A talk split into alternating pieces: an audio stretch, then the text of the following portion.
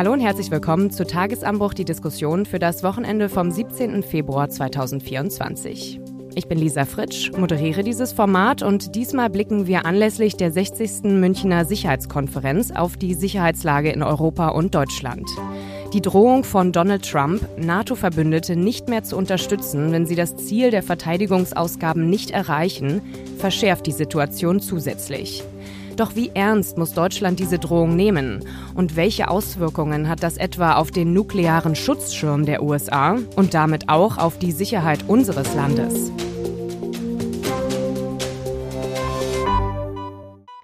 Darüber wollen wir sprechen mit dem Verteidigungsexperten und grünen Politiker Anton Hofreiter. Hallo, Herr Hofreiter, schön, dass Sie sich die Zeit genommen haben. Hallo, guten Tag. Und außerdem begrüße ich ganz herzlich T-Online-Chefredakteur Florian Harms. Auch von mir hallo, ich freue mich auf die Diskussion. Ja, an diesem Wochenende kommen Staatschefs, Politiker und andere Entscheidungsträger zur Münchner Sicherheitskonferenz zusammen. Wie ist denn die aktuelle Sicherheitslage in Deutschland und Europa, wenn man jetzt ähm, zum Beispiel noch vor einem Jahr vergleicht? Ist die Lage angespannter geworden? Die Lage ist eindeutig angespannter geworden. Auf der einen Seite durch die durchaus relativen Erfolge der russischen Armee im Krieg gegen die Ukraine und der andererseits durch das immer aggressiver auftretende China des Weiteren auch, was man nicht unterschätzen sollte, ist, dass Russland bereits hybride Attacken auf Europa ausführt.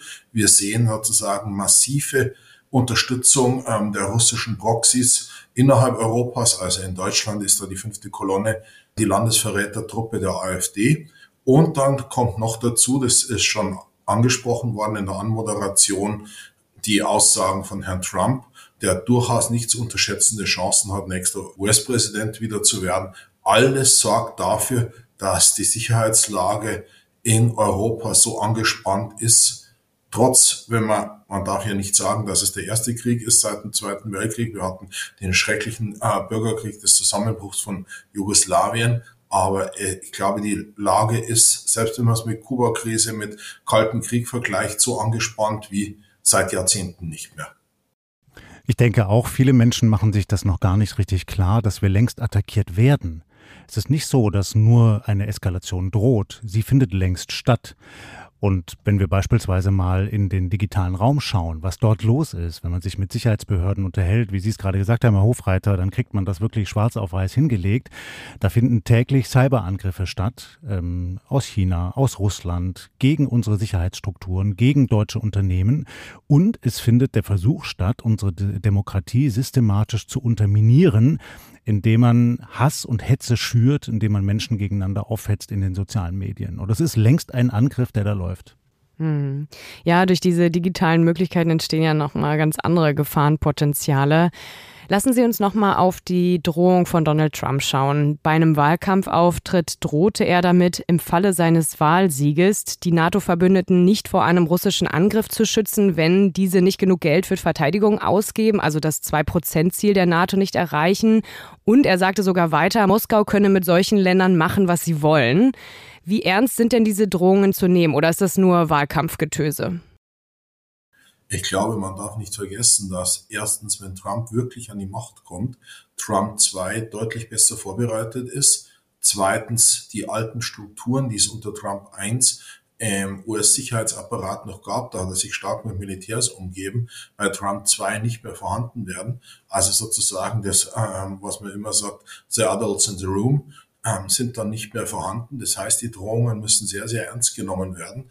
Nicht? Der Mann ist erratisch, er ist unverantwortlich, er ist unberechenbar, er ist im Kern auch faschistisch, was insbesondere auch für die Menschen in den USA ein Problem ist. Aber ich glaube, wir sollten das voll und ganz ernst nehmen. Auch sozusagen Länder, die das 2%-Ziel erreichen, können sich 0,0 mehr darauf verlassen, nämlich der Mensch ist so strukturiert, dass er eine Sympathie hat für Diktatoren und Autokraten, weil er das im Kern am liebsten selbst wäre und auch versuchen wird, die USA dahin umzubauen. Das heißt, dem ist Putin deutlich sympathischer als alle demokratischen Länder Europas. Und das, glaube ich, muss man berücksichtigen. Und deshalb muss Europa sich jetzt endlich vorbereiten. Und wir könnten das auch. Denn wir sind eigentlich ökonomisch stark genug, sowohl die Europäische Union und insbesondere, wenn man dann Großbritannien und Norwegen und noch ein paar andere Länder mit berücksichtigt. Ich denke auch, man darf sich in keiner Weise auf Trump verlassen. Und das Problem wäre auch nicht gelöst, würde Deutschland jetzt von heute auf morgen wirklich verlässlich das Zwei-Prozent-Ziel immer erreichen. Es gab ja erste Berichte dieser Tage, dass das möglicherweise dann doch der Fall ist mit dem Sondervermögen. Es gibt 31 NATO-Staaten und elf davon erfüllen zumindest nach bisherigem Stand dieses 2-Prozent-Ziel. Also Staaten wie Polen, die USA, Griechenland, die Staaten im Baltikum. Was eint alle diese Staaten? Die haben alle permanent in den vergangenen Jahren mit einer Bedrohungslage gelebt. Und das haben wir zumindest mal äh, in den zurückliegenden Jahren nicht im selben Maße. Und wir haben sicherlich unsere militärische Verteidigung stiefmütterlich behandelt. Wir haben das nicht ernst genug genommen. Und was mich schon schockiert ist, dass wir das bis heute eigentlich nicht wirklich getan haben. Nach dem Schock durch den russischen Angriff auf die Ukraine im Februar 2022 gab es erstmal Aufruhr. Es gab ähm, dann das Sondervermögen für die Bundeswehr. Aber seither hat man den Eindruck, passiert dann eigentlich doch nicht genug, um diese riesengroße Gefahr, von der wir eingangs gesprochen haben, wirklich zu beantworten. Jetzt erst kommt das, wo so ein Irrer wie Donald Trump dann sich hinstellt, um vor seinen Anhängern mal richtig große Sprüche klopft. Da frage ich mich schon, was muss eigentlich noch passieren, bis man hierzulande, und damit meine ich jetzt auch wirklich nicht nur Deutschland, sondern ganz Westeuropa, wirklich aufwacht und merkt, wir müssen uns besser verteidigen können. Mhm. Und wie sollte sowas aussehen? Also wie muss Deutschland jetzt reagieren? Wir haben ja schon einige Dinge, die jetzt laufen. Also du hast das Sondervermögen angesprochen, Florian. Und es gibt ja auch ähm, die neue Brigade, die in Litauen an der NATO-Ostflanke aufgestellt werden soll. Ist das nicht genug? Das ist bei weitem nicht genug. Also ich teile das sehr, was gerade gesagt worden ist. Europa muss endlich aufwachen. Auch Deutschland muss endlich aufwachen. Wir brauchen eine Zeitenwende in der Zeitenwende, nämlich die ist weit weitgehend, nicht in allen Punkten, aber in vielen Punkten versandet. Man darf auch nicht kleinreden, was erreicht worden ist. Ich meine, am Anfang haben wir über so bizarre Debatten geführt wie über die 5000 Helme und jetzt sind wir der zweitgrößte Unterstützer der Ukraine. Das ist für die Bundesrepublik mit unserer Geschichte und unserem Mindset, aus dem wir kommen, ein Riesenschritt. Ich meine, ich merke das an mir selbst, wenn ich mal anschaue, was ich 2014 oder 2015 erzählt habe, wie fremd und falsch mir das vorkommt und ich mich oft manchmal frage, wie man sich eigentlich so irren konnte. Aber wir sind trotzdem weit davon entfernt, wirklich die gesamte Dimension anzunehmen. Und das merken Sie zum Beispiel an den bizarren Debatten um die Schuldenbremse. Die einen sagen, ja, wir schaffen es mit Umschichtung. Ja, wenn man in dem Haushalt viel Umgeschichte kriegt, dann sind es 10 Milliarden. Und das ist aufgrund der strukturellen äh, ja, Gegebenheiten im Haushalt wirklich viel. Aber 10 Milliarden reichen in keinsterlei Hinsicht. Dann die Union sagt, wir machen nochmal ein Sondervermögen für die Bundeswehr. Das ist immerhin ein erster Schritt. Aber auch da wird nicht verstanden, dass wir in Zeiten leben von den schönen Fachbegriff Weaponizing Everything. Das heißt, alles wird zur Waffe gemacht. Und das bedeutet, es genügt bei Weitem nicht. Das muss natürlich passieren, dass wir die Bundeswehr viel besser aufstellen. Aber es genügt bei Weitem nicht. Denn man schaue es sich an es ist die Gefahr durchaus realistisch, dass China mindestens die Straße von Taiwan und Taiwan blockiert in den nächsten Jahren. Dann bekommen wir keine relevanten Halbleiterlieferungen mehr aus Ostasien. Das lässt unsere Industrie nach relativ kurzer Zeit stillstehen. Das heißt, eigene Halbleiterproduktion in Europa oder in den demokratischen Ländern ist eine sicherheitspolitische Entscheidung. Wir sind in manchen seltenen Erden zu 100 Prozent abhängig von China. 100 Prozent abhängig. Das ist teuer die woanders herzustellen, ist eine eigene Entscheidung. Wir sind bei Photovoltaik, weil man die Photovoltaikindustrie in Deutschland bewusst kaputt gehen hat lassen, werden über 90 Prozent aller Photovoltaikanlagen inzwischen in China produziert. Das ist eine sicherheitspolitische Frage, weil Energie zentral ist. So wie gesagt, Halbleiter auch zentral sind. Allein für die Waffenproduktion, aber insgesamt für die Industrieproduktion. Das heißt, wir müssen erkennen, dass wir einen integrierten Ansatz bei der Sicherheit brauchen. Und es soll keine Ausrede sein, weniger für die Bundeswehr zu tun. Wir müssen viel mehr tun. Aber das, wenn man alles aufsummiert, sind wir bei mehreren hundert Milliarden von Investitionsbedarfen. Allein die Vorstellung sozusagen, wir müssten schnell Panzer verlegen, würde in der Bundesrepublik kompliziert werden, weil circa 40 Prozent unserer dafür relevanten Brücken keine 100 Tonnen mehr ablasten können. Und um einen Panzer zu verlegen, muss eine Brücke 100 Tonnen ablasten können. Und Allein dafür brauchen wir Milliarden, um das auf Vordermann zu bringen. Und das heißt, wir müssen endlich erkennen, dass wir allein aus Sicherheitsgründen massiv in die Bundeswehr investieren müssen, aber nicht nur, sondern in die Breite. Und ich sehe da noch überhaupt nicht, dass die Debatte, die wir in Deutschland führen, auf Augenhöhe mit den Problemen ist. Mhm. Herr Hofreiter, ich finde es sehr interessant, was Sie eingangs sagten, dass Sie selber eine Entwicklung durchgemacht haben. Dass Sie, wenn Sie heute Ihre alten Zitate von den früheren Jahren sehen, manchmal sich selber vielleicht am Kopf kratzen, sozusagen, habe ich das damals wirklich so blauäugig gesehen? Und das ist eine interessante ähm, Betrachtung, denn ich höre ja auch von vielen unserer Leserinnen und Leser und Hörer, dass sie sagen, Mensch, oh, jetzt wollen wir uns nicht wieder bis an die Zähne bewaffnen. Denk doch mal an die Geschichte in Deutschland. Das ist so schlimm, was Deutschland als militärisch hochgerüstetes Land in der Welt angerichtet hat. Lass uns doch auf Verhandlungen setzen, auf Pazifismus setzen.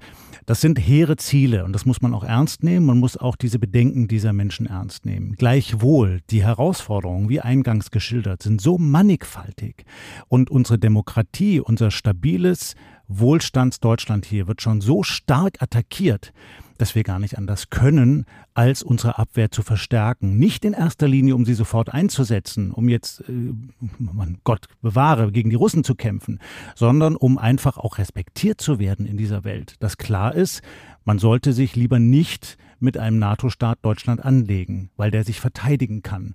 Und diesen Eindruck hat man offenbar im Kreml überhaupt nicht mehr gehabt. Ja, sonst hätte man nicht diesen ganzen erneuerten Angriff auf die Ukraine gestartet und diese ganzen Scharmützel, die dann in der Ostsee stattfinden und so weiter. Und deshalb müssen wir eben verteidigungsfähig und stark sein.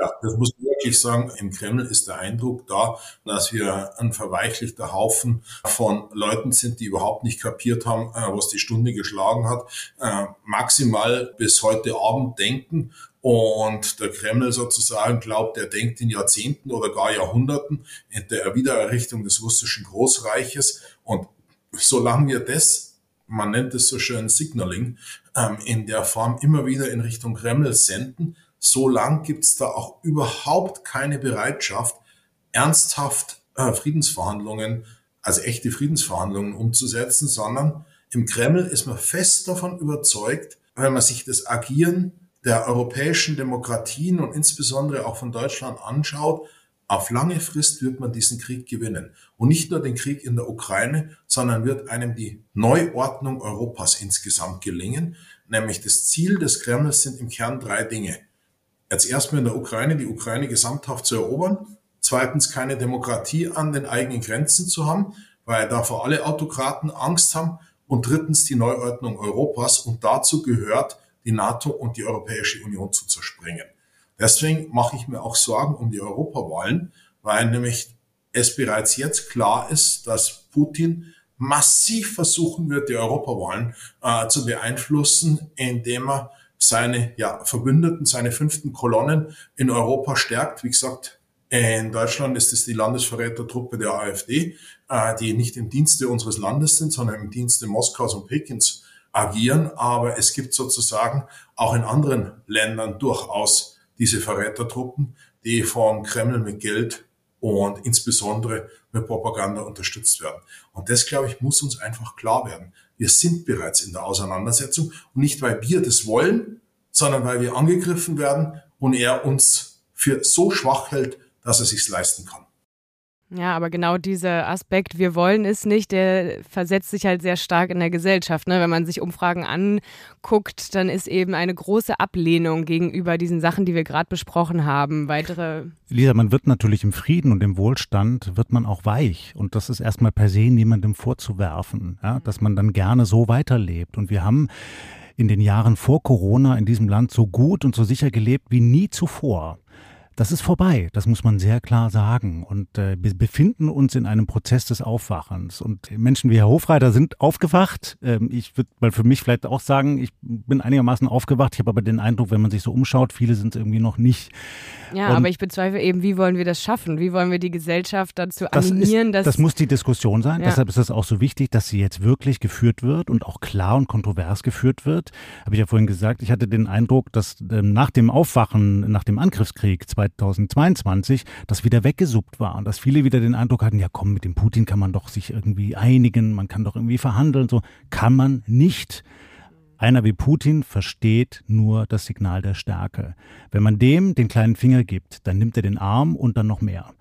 Und das muss man sich einfach klar machen und muss dann auch mal die Berichte von deutschen Sicherheitsdiensten ernst nehmen, wo das schwarz auf weiß drinsteht. Ja.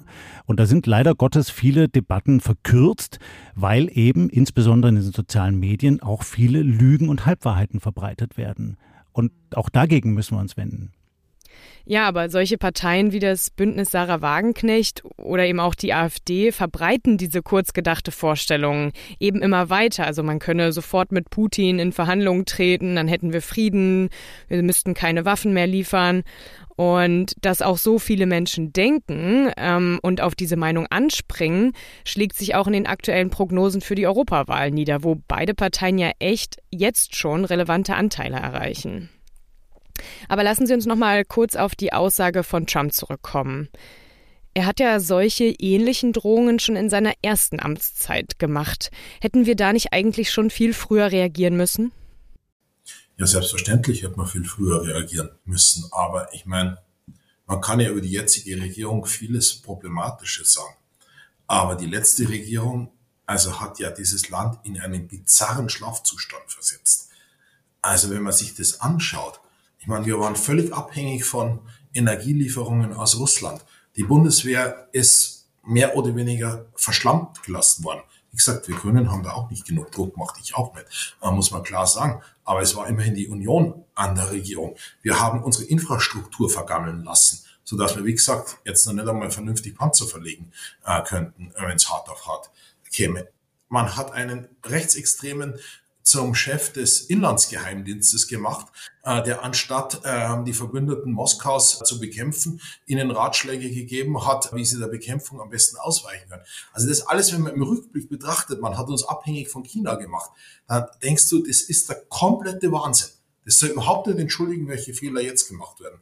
Und das, was jetzt, finde ich, am problematischsten ist, ist das, äh, was Herr Hams gerade angesprochen hat, dass von Seiten weder vom Oppositionsführer noch vom Kanzler klar genug gesagt wird, in welch dramatischen Zeiten wir leben.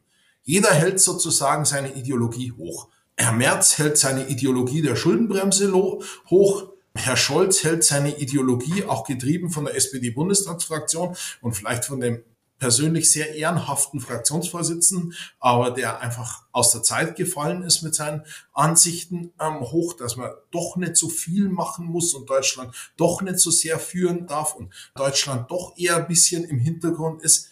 Aber so funktioniert das alles nicht. Man muss den Leuten klar sagen, wir haben in der Vergangenheit viele Fehler gemacht. Wir haben es mit gigantischen Gefahren jetzt zu tun, mit riesigen Herausforderungen. Und die müssen wir jetzt gemeinsam angehen, wenn wir Freiheit, Sicherheit und Wohlstand und am Ende auch Wohlstand verteidigen wollen. Und das ist meine Hauptkritik sozusagen am Kanzler, dass er diese neben konkreten Sachen, wie zum Beispiel, dass die Taurus nicht geliefert werden oder wir monatelang über die äh, Leopard diskutiert haben, so dass als sie geliefert worden ist, schon halb zu spät war, weil Russland erhebliche Minen legen konnte in der Zeit. Aber das ist meine Hauptkritik, dass man das nicht deutlich macht. Er muss ja nicht gleich eine Churchill-Rede halten.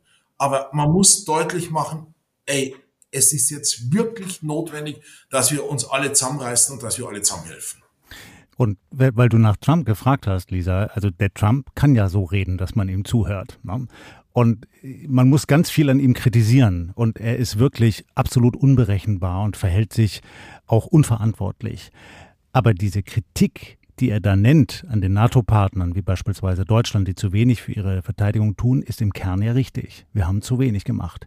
Man müsste das anders machen, man müsste das im Vertrauen machen, damit man die Einheit des Bündnisses wahrt, statt den Russen zu signalisieren, wir sind uns überhaupt nicht mehr einig, keine Frage, aber im Kern ist der Kritikpunkt ja richtig. Und da muss man sich halt auch ehrlich machen. Und da sehe ich so ein bisschen mit Sorge, jetzt regen wir uns alle über den Trump auf, zu Recht nochmal, ja. Aber wir reden zu wenig darüber, dass da ja was dran ist und dass die Amerikaner nicht erst seit Trump, sondern vorher auch schon Obama gesagt haben, liebe Leute, ihr müsst mehr tun. Ja. Also die Zeiten des, der Nachkriegszeit, in denen wir euch einfach beschützt haben und ihr konntet machen, was ihr wollt, die sind vorbei. Aber es ist auch so ein bisschen absurd mit seiner Aussage, ähm, kommt er ja genau auf das hinaus, was er will. Ne? Ja, weil genau, weil er weil eben wir mehr investieren. ist und weil wir hier Angst haben jetzt. Ja, weil in Europa man wirklich Angst haben muss, dass der große Bruder uns nicht mehr schützt. Und das macht das Ganze so gefährlich. Ich glaube ehrlich gesagt nicht, dass er damit am Ende das erreicht, äh, was er will. Nämlich, er will sozusagen ja gerade nicht, dass die europäischen Demokratien stärker werden. Man darf ja eins nicht vergessen. Die äh, europäischen Demokratien haben gerade als erheblichen Gegner das diktatorische Russland, auch das diktatorische China. Das sollte man überhaupt nicht unterschätzen. Die treten leiser auf, aber die wollen auch die Neuordnung der Welt und meinen damit den Abriss der regelgebundenen Ordnung, wo wir auch viele Fehler gemacht haben. Allein der Einmarsch der USA in Irak und so weiter darf man alles nicht vergessen. Aber das ist deren Ziel. Und der Punkt ist, bizarrerweise erreicht ja Trump mit seinen erratischen Aussagen, man muss sagen, hoffentlich, dass Europa aufwacht. Und das ist ja eigentlich genau das, was er nicht will, nämlich er ist ja auch ein Feind des demokratischen Europas und der regelgebundenen Ordnung. Ja, interessante Gegenansicht. Ähm, diese Aussage von Trump hat ja auch die Debatte um Atomwaffen in der EU entfacht und dadurch die Sicherheitsfrage nochmal auf ein ganz anderes Level gebracht. Die Spitzenkandidatin der SPD für die Europawahl, Katharina Barley, hat darauf bezogen gesagt, dass auf den Schutz durch den Atomschirm der USA kein Verlass mehr sei und wir uns mehr mit dem Thema eigener Atomwaffen der EU auseinandersetzen müssen. Wie gut wären wir denn noch durch den Atomwaffenschutzschirm der USA geschützt, Herr Hofreiter? Sollte sich das Land immer weiter von Europa abwenden? Ich glaube, das ist noch eine offene Frage, aber wenn Trump Präsident wird, ist es auch fragwürdig. Und ich glaube deshalb nicht so wie äh, Barley gemeint hat, dass man das innerhalb Europa, wenn sie damit, sie hat sich ja äußerst schwammig ausgedrückt, die Europäische Union gemeint hat, nämlich das würde ewig dauern. Es ist unklar, wer ähm, da der Oberbefehlshaber wäre, es wäre unklar, wer den Einsatz äh, bestimmt und so weiter. Und wir müssen uns jetzt um die Sicherheit kümmern. Was allerdings durchaus notwendig ist, ist, dass wir den europäischen Arm der NATO deutlich stärken. Und da haben wir ja zwei Atommächte, äh, nämlich Großbritannien und Frankreich. Und äh, das muss innerhalb der NATO deutlich gestärkt werden.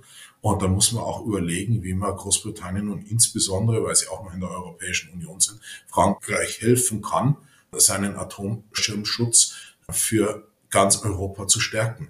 Das ist durchaus zu debattieren, aber wie gesagt, weil all das andere ist unklar, das muss innerhalb der NATO diskutiert werden und insbesondere im europäischen Teil der NATO.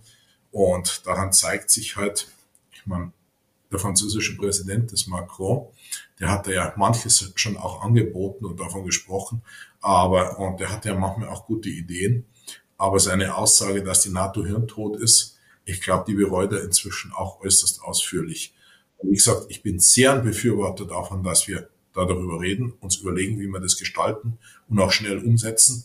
Aber ich sehe nicht, dass die schnelle Umsetzung innerhalb der EU möglich ist. Allerdings sehe ich dass sie möglich wäre innerhalb der NATO also die europäische Säule der NATO stärken. Lisa, an einigen Zahlen kann man das ganz plastisch klar machen.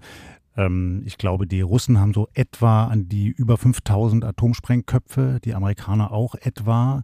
Wenn man mal auf die Franzosen oder Großbritannien schaut, das sind eher so 250 Sprengköpfe. Es geht aber gar nicht nur um die schiere Zahl, weil jeder Sprengkopf kann natürlich verheerende Kraft entfalten. Es geht um die Frage, wie schnell kann man einsatzfähig sein und hat damit eben auch die Möglichkeit abzuschrecken.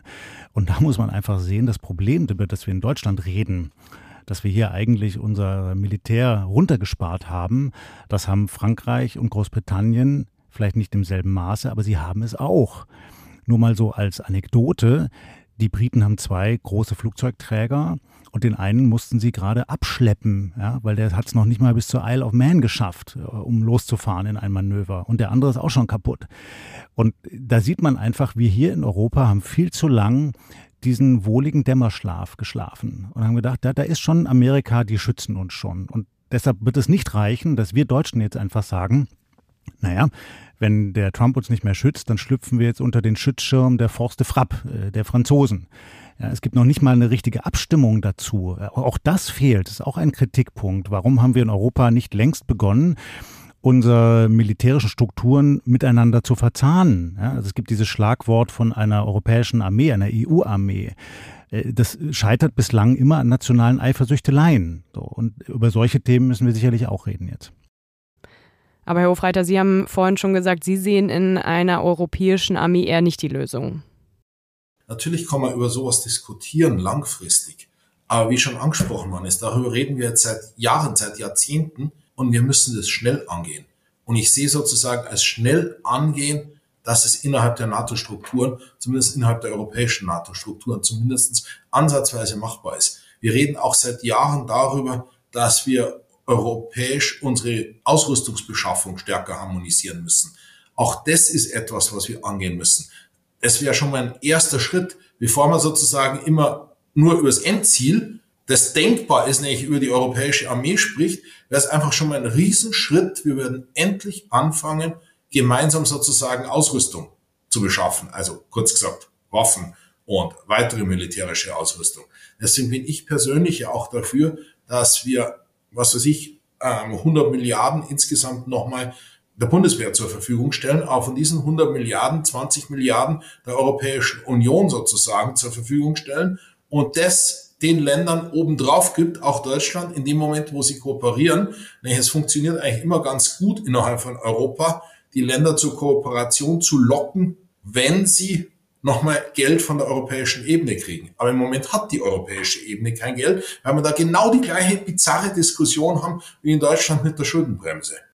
Ja, ich glaube auch dieser Schlummerschlaf, den du angesprochen hast, Florian, ist auch so dieses Wunschdenken, was wir halt aus nach dem Kalten Krieg hatten. Und dieses, wir wollen jetzt keinen Krieg mehr, wir wollen Frieden. Also ich bin auch damit aufgewachsen als Kind, habe das, erinnere mich teilweise, wie ich das in der Grundschule immer, wenn man irgendwo seine Wünsche an Baum hängt oder so, ja, kein Krieg, wir wollen Frieden. Ähm, das alles, daran wird eben gerade gerüttelt und wie Sie schon beide gesagt haben, wir müssen aufwachen. Ja, wir wollen den Frieden haben. Ja, also ja, klar. nicht, dass wir uns falsch verstehen. Niemand von uns, auch Herr Hofreiter nicht, will jetzt irgendwie kämpfen oder nein, so. Ne? Nein, Aber nein. weil wir den Frieden sichern wollen, müssen wir verteidigungsfähig sein. Ja. Und das sind wir gerade nicht. Ja, ja. Ich, wie gesagt, ich würde mir auch sehr wünschen, dass wir dieses ganze schöne Geld für Sachen wie Kindergärten, Schulen, Bildung, Klimaschutz, Naturschutz, Wohnungsbau, all die Sachen ausgeben könnten und nicht für Artilleriegranaten und Panzer.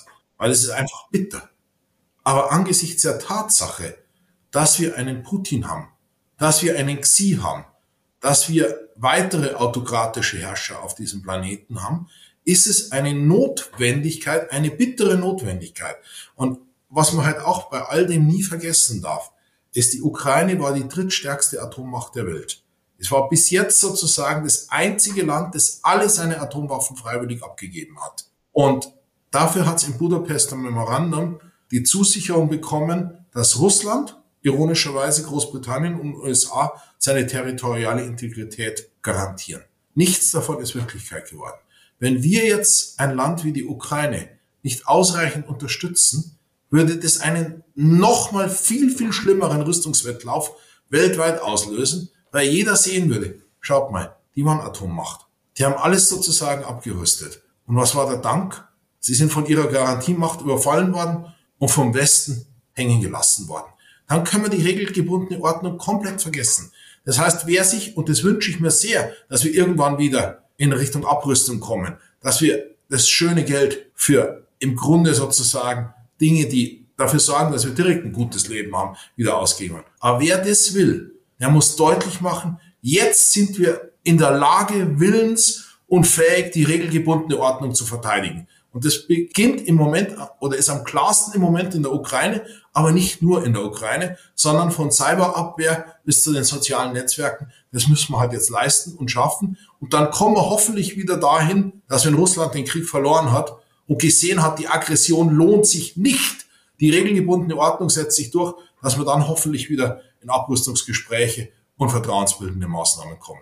Und es passiert eben sonst, wenn wir das nicht tun, wieder und wieder, Denn das Signal wäre ja, das lohnt sich, andere Staaten anzugreifen, man kommt damit durch. Jetzt schauen wir uns mal um in der Welt. Herr Hofreiter, Sie haben vorhin China benannt, das eigentlich Taiwan zurückerobern will. Das wäre doch sofort eine Steilvorlage für die, genau das zu tun. Dann haben wir den Iran, der ist auch expansiv unterwegs, die würden das Gleiche tun. Wir haben den Konflikt zwischen Pakistan und Indien, da könnte genau das Gleiche passieren. Wir haben den Diktator Lukaschenko in Weißrussland und, und, und.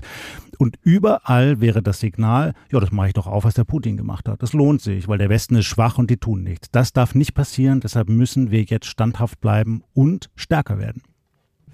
Ja, damit würde ich die Diskussion an dieser Stelle schließen. Ich finde, wir konnten viele Details erklären und haben Ihnen, liebe Hörer und Hörerinnen, da hoffentlich etwas mehr Klarheit gebracht für dieses umfangreiche Thema. Wenn Sie noch eine Frage oder Anmerkung haben, können Sie uns gerne schreiben an podcasts.t-online.de. Und ich denke, wir konnten neben all den Feststellungen mehr in Verteidigung zu investieren, weil eben die Sicherheitslage momentan sich noch weiter verschärft auch eine Hoffnung geben, dass das alles zu dem Zweck passiert, um langfristig wieder Frieden zu haben. Ja, und damit bedanke ich mich ganz herzlich bei Ihnen, Herr Hofreiter, für Ihre Zeit und auch bei dir, Florian, für deine Einordnungen und ähm, Erklärungen. Wenn Ihnen, liebe Hörerinnen und Hörer, diese Folge gefallen hat, abonnieren Sie gerne den Tagesanbruch-Podcast und lassen Sie uns auch eine Bewertung da. Und damit bedanke ich mich fürs Zuhören und wünsche Ihnen ein schönes Wochenende. Tschüss. Wiedersehen. Tschüss und bleiben Sie uns gewogen.